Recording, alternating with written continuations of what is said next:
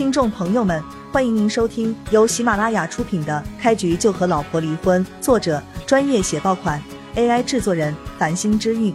欢迎订阅、收藏、评论、打赏、投喂月票。第一百零三章，滴水之恩，当涌泉相报，这就是叶璇的行事准则之一。小璇，你的事情都处理完了吗？看到叶璇回来，秀姨松了一口气，赶紧问他。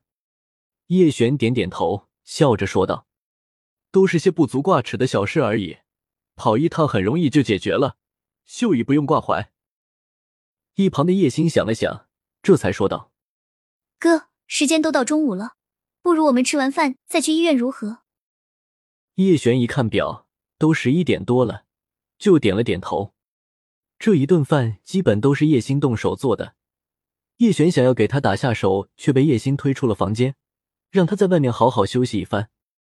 叶星做了一个麻婆豆腐，一个水煮肉片，炒了一盘土豆丝，一盘青菜。巧合的地方在于。这些都是叶璇很喜欢的菜，至少有五年的时间，叶璇没有体会过这种家庭生活的温馨了。在战场上面，有的吃就不错了，谁还管吃好吃坏？很多时候都要饿着肚子跟强敌作战。最艰苦的一次，叶璇足足有五天时间都没能吃上一口热饭。不过这些都过去了，如今的他已经是大夏国战神。刚吃完的午饭。叶璇就接到一个电话，是环宇集团的副总裁柳如烟打过来的。叶总，您看之前跟徐家签订的那一笔合同，他们已经违约了，我们是否重新找一个公司合作？柳如烟问道。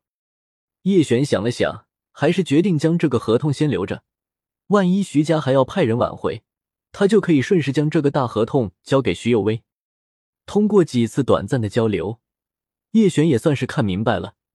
徐有薇是一个很倔强、很要强的女孩子，直接给她提供金钱的帮助，她是不会接受的。在这种情况之下，叶璇想要帮助她，就不能体现的太过明显，否则一定会被徐有薇当做别有居心。那个合同先别动，我自有用处。倒是法院那边有没有给徐家足够的压力？按照叶璇的意思，只要徐家无法赔偿环宇集团的项目损失。就不能让他们再回到徐家的别墅。虽说徐幼薇是徐家的人，但是叶璇也看出来，徐家人对徐幼薇并不怎么样。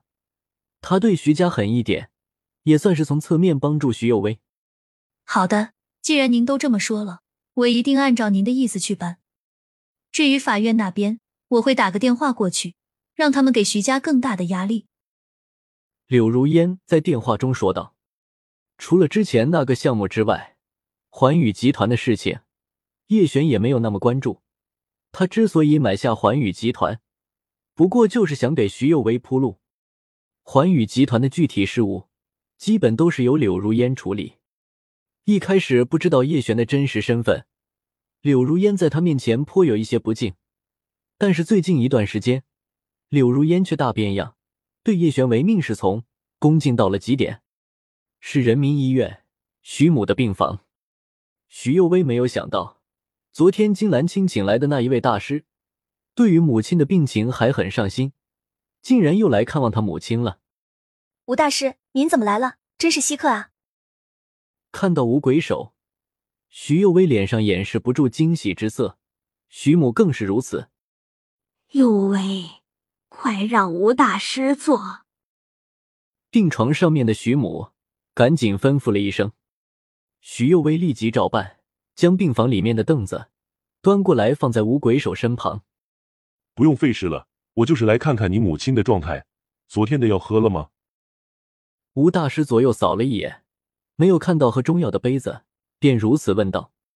徐幼薇有些不好意思，连忙解释道：“药材我刚买回来不久，借用了医院的药房，正在熬着呢。”幼薇。你可知，请大师看病的人，在南州几乎是数不胜数啊！大师好不容易给阿姨开了药方，你却如此不重视。跟随吴大师一起前来的金兰，似乎对徐幼薇的做法有一些不满。其实徐幼薇也没有办法，昨天他给母亲凑起来的医药费，基本都给了吴大师。之后去中药铺子买药，根本拿不出那么多钱。徐幼薇本来想着赊账，可惜中药铺子的店员说什么都不答应。最后他没有办法，只好找了一个大学同学借了点钱，今上午才去将所有药材买回来。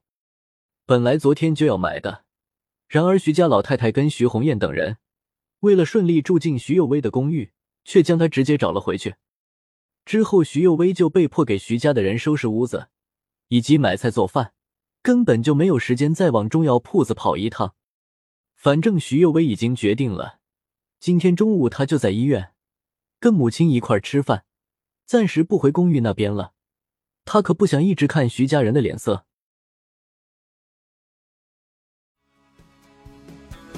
听众朋友们，本集已播讲完毕，欢迎您订阅、收藏、评论、打赏、投喂月票，下集更加精彩。